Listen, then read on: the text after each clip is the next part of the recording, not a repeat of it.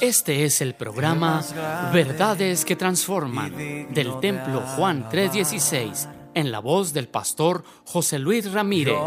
Contáctanos al teléfono 639-477-2525 o al correo electrónico juan316templo gmail.com o visítanos en la avenida 18 y calle 41 Sur, Colonia Linda Vista. Verdades que transforman. Comenzamos. Deuteronomio capítulo 30, versículo 15. Fíjese lo que dice. Dice, mira, yo he puesto delante de ti hoy la vida y el bien, la muerte y el mal. Porque yo te mando hoy que ames a Jehová tu Dios, que andes en sus caminos y que guardes sus mandamientos y sus estatutos y sus decretos, para que vivas y seas multiplicado y Jehová tu Dios te bendiga en la tierra a la cual entras para tomar por posesión de ella. Nos vamos al versículo 19, por favor. 30, 19.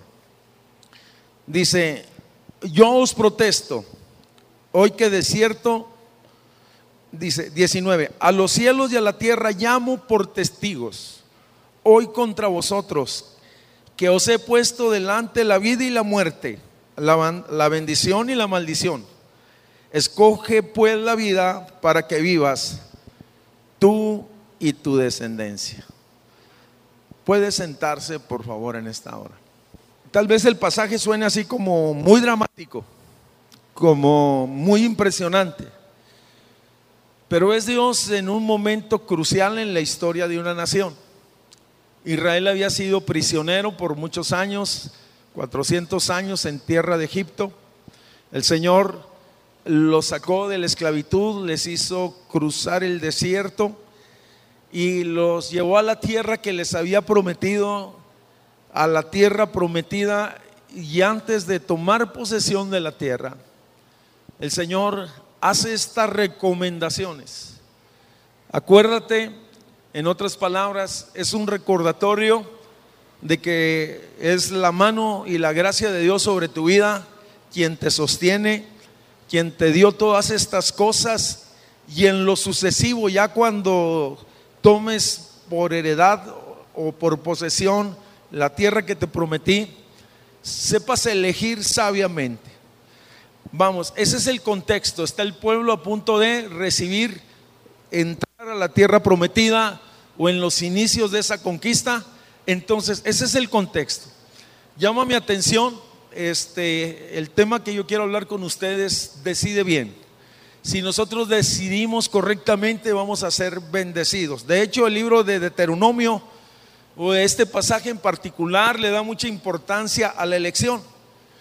Este libro regularmente muchos lo pasan por alto y quisiera decirle que es uno de los libros favoritos de Jesús. Jesús en su ministerio en algún momento dado, cuando confrontó eh, en el desierto, en la tentación a Satanás, le citó, le citó parte del Deuteronomio. Hablando acerca de decisiones, la vida requiere decisiones, hermanos. Una parte, una parte de la vida del ser humano está basada simplemente en decisiones. Naciones e individuos determinan su futuro por medio simple y sencillamente de decisiones. Vamos, esto es tan relevante que las decisiones que tú tomaste ayer son las que estás viviendo hoy, hermanos. Determinan el hoy nuestro. Te lo voy a repetir. Las decisiones que tú tomaste el ayer, si fueron buenas, acertadas, si fueron sabias, o si fueron malas, la realidad es que ahora simple y sencillamente es el resultado de lo que tú estás viviendo regularmente, porque sé que hay situaciones circunstanciales que han venido a nuestra vida, pero muchas de las cosas que nosotros estamos viviendo hoy, la realidad es el resultado de decisiones del pasado.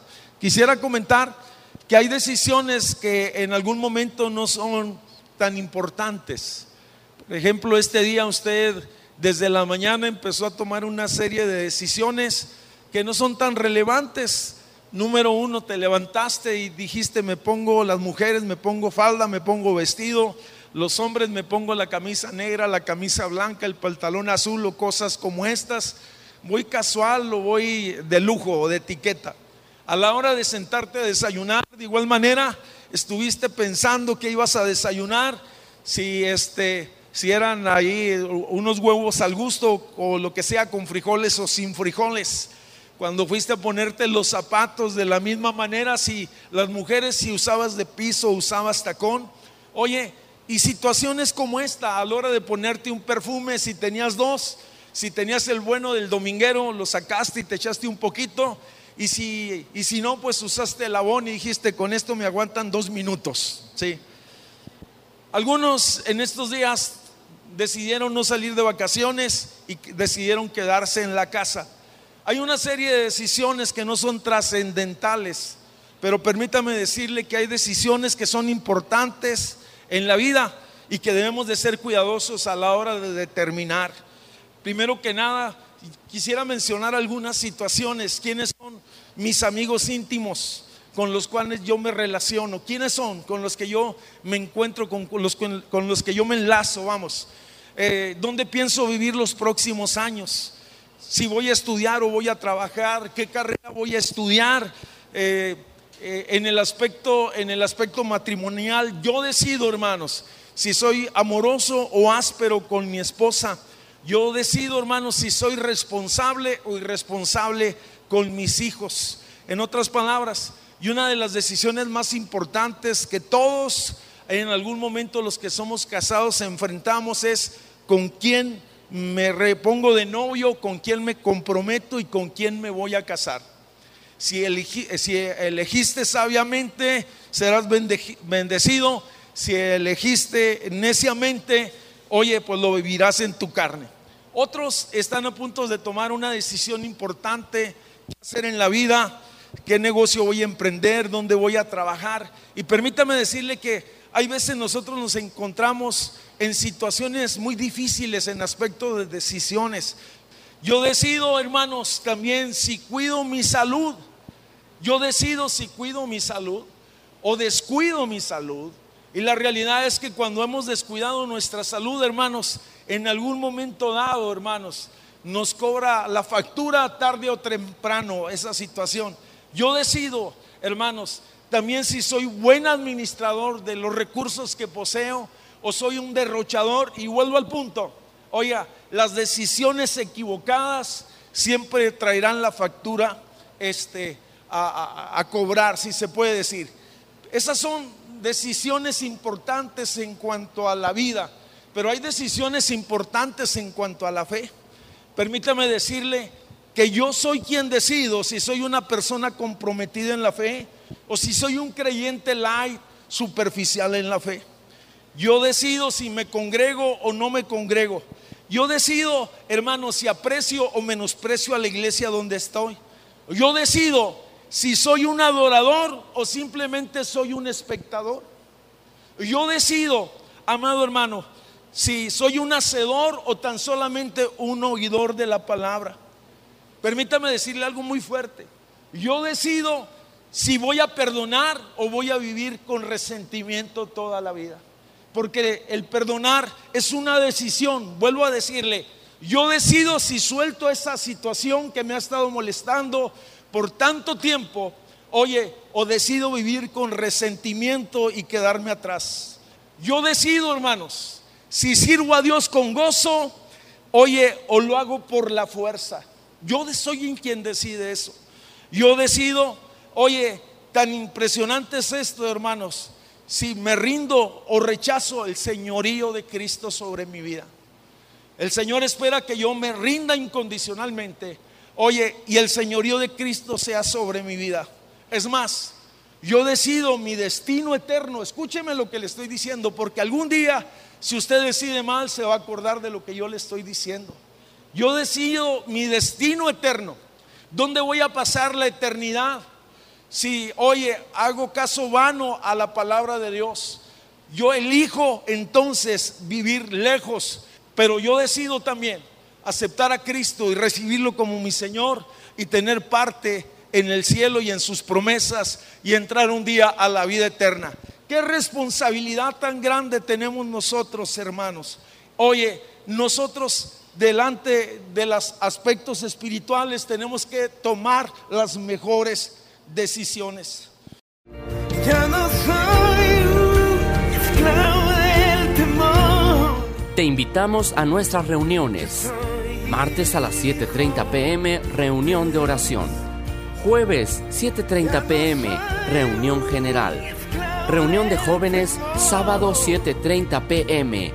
O bien visítanos a nuestras reuniones generales los domingos a las 11 am o a las 5 pm. Te esperamos. Avenida 18 y calle 41 Sur, Colonia Lindavista. Juan 316.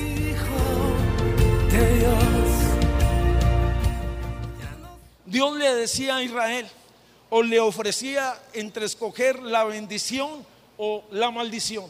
Era Israel, era el pueblo, no era Dios. Era Israel quien determinaría cuál sería su futuro, un futuro lleno de bendición o un futuro lleno de, de opresión. Nuestras decisiones, concluimos, tienen entonces consecuencias profundas. El Señor le decía a Israel, escoge la vida para que vivas, escoge la vida para que vivas. En otras palabras, Dios le estaba diciendo, pongo delante de ti la vida y la muerte. Escoge la vida para que vivas. En otras palabras, estaba recomendando la vida, estaba recomendando la bendición. Y espero que en esta tarde haya personas, haya hermanos sabios que digan, yo escojo la bendición. Levante su mano y diga, escojo la bendición. Los hombres de fe demostraron Oye, que escogieron bien, que escogieron lo bueno. Hace un momento yo leí ese pasaje en Génesis capítulo 4, versículo 4, que Abel cuando fue a sus rebaños y que pensaba traer, hermano, una ofrenda a Dios, escogió lo mejor. En otras palabras, cuando se trataba de ofrendar a Abel, dice, tomó una decisión, voy a dar mi mejor ofrenda a Dios. Más adelante yo veo a otro hombre en el libro de Génesis llamado Noé, que también tomó decisiones sabias, decisiones acertadas y por causa de las decisiones que tomó salvó a su familia. Nuestras decisiones pueden bendecir o pueden hundir a nuestra familia. Escúcheme por favor, porque algunos piensan que solo somos afectados de manera personal. La decisión que tomó Noé fue una decisión, oye, que trajo bendición a toda su casa. Y así suele suceder. Oye, la bendición, si el reino de Dios llega a su vida, si usted abre su corazón, si está aquí por primera o segunda vez, si usted abre su corazón y es sincero con Dios, entonces hay una promesa, dice, cree en el Señor Jesucristo y podrán ser salvos tú y tu casa. La oportunidad del reino tocará las puertas de tu casa.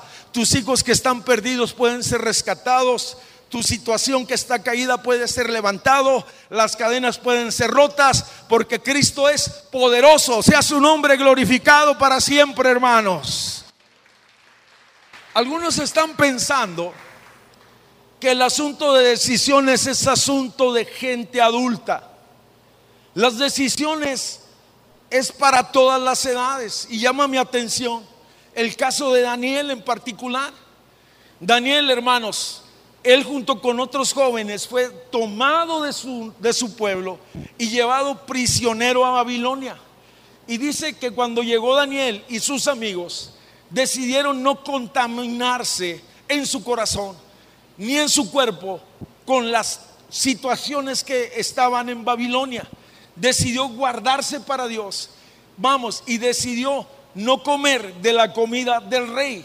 Oye, todo estaba involucrado en idolatría y situaciones como esa. Pero lo más impresionante es que Daniel y sus amigos decidieron en su corazón algo muy firme. Decidieron solamente dar su adoración a Dios. Escúcheme, decidieron en su corazón, aunque estaban como prisioneros y estaban en cierta manera privilegiados porque los tomaron como personas con mucha capacidad intelectual, pero más que nada era la gracia de Dios. Oye, y ellos propusieron en su corazón no contaminarse en su espíritu y no dar su adoración a otro Dios que no fuera su Dios, Jehová de los ejércitos. Y en esos días, en ese reino, se dice hubo un edicto de parte del rey y decía, se levantó una gran estatua y dice que esa estatua se le tendría que rendir adoración cada vez que se sonaban las trompetas en un momento determinado, donde estuviera la gente, en otras palabras, tenían que rendir su adoración. Estos jóvenes, por conocer la palabra, dije por conocer la palabra, ellos sabían que a su Dios adorarán y a Él solo servirán y decidieron no hincarse y rendir adoración. Decidieron ir contra la corriente. Y dice que cuando se entera el rey, les da una oportunidad para que se retracten y ellos se mantienen firmes en su postura. Y yo te invito para que veas lo que ellos hablan. En otras palabras, el rey les manda hablar, aunque eran ya funcionarios de, ese reino. El, rey les manda llamar y luego les dice, oye, ustedes no quieren adorar la estatua que he edificado. Saben que yo los puedo mandar a que sean muertos. Y entonces ellos respetuosamente, pero firmemente dijeron, ¿sabes, oh rey? Que no adoraremos a la estatua que tú has edificado.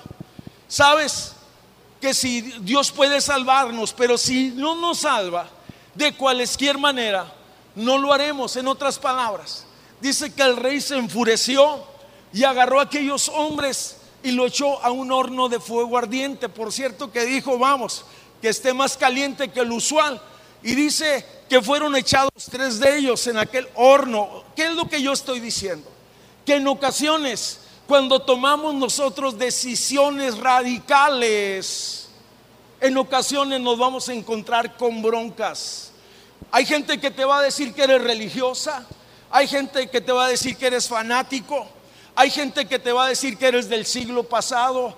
Tú simple y sencillamente quieto porque Dios es quien da testimonio de todas las cosas, pero espera a Dios que tú también des testimonio donde estás y donde vives. En otras palabras, agarraron a estos a estos muchachos y los echaron a ese horno y dice, "Oye, que las ataduras, yo no sé cómo lo hizo, pero así lo hace Dios.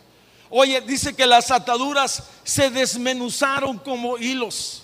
Y aquellos jóvenes, dice entonces, empezaron a caminar en medio de aquel caldero, de aquel, aquel horno de fuego, si se puede decir de esa manera. Oye, dice la Biblia y la promesa es, cuando pases por el fuego, no te quemarás. ¿No qué? No te quemarás. En otras palabras dice, yo te voy a proteger. Cuando pases por las aguas, no te anegarás. Lo impresionante del caso es que cuando el rey oye, voltea a ver lo que estaba sucediendo en aquel lugar, dice que no vio tres, sino vio cuatro. ¿Cuántos vio? Cuatro. Inclusive se sorprendió, dijo, ¿qué no echamos tres a ese lugar? Y le dijeron, ¿sabes, oh rey? Ciertamente echamos tres. Y él dijo, y el cuarto tiene apariencia, oye, de hijo de los dioses. En otras palabras, el Cristo glorificado, el Cristo eterno estaba en medio de ellos y Dios está con los fieles. Sea su nombre glorificado para siempre. Estoy diciendo que en ocasiones tomar mejores decisiones no es fácil. Te lo voy a repetir, tomar mejores decisiones no es fácil. Nuestra fe puede ser probada. Quisiera entonces comentarte, oye, que muchos de los personajes del Antiguo Testamento simple y sencillamente escogieron lo mejor. Permíteme decirte entonces que Dios le hace una recomendación al pueblo de Israel y le dice, elige bien, elige la vida para que vivas, elige mi presencia, elige mi palabra, elige las promesas, elige la bendición y no la, no la maldición. Qué maravilloso es pensar que nosotros tenemos la misma oportunidad si decidimos seguir, si decidimos confiar y si decidimos simple y sencillamente constituirnos o levantarnos como, personas incondicionalmente que adoraremos al Señor, sea cual sea la circunstancia. Permíteme decirte que cuando hay dolor, hay desesperanza o hay problemas, no es fácil adorar a Dios. Entonces, eso que parece adoración se convierte en sacrificio de alabanza.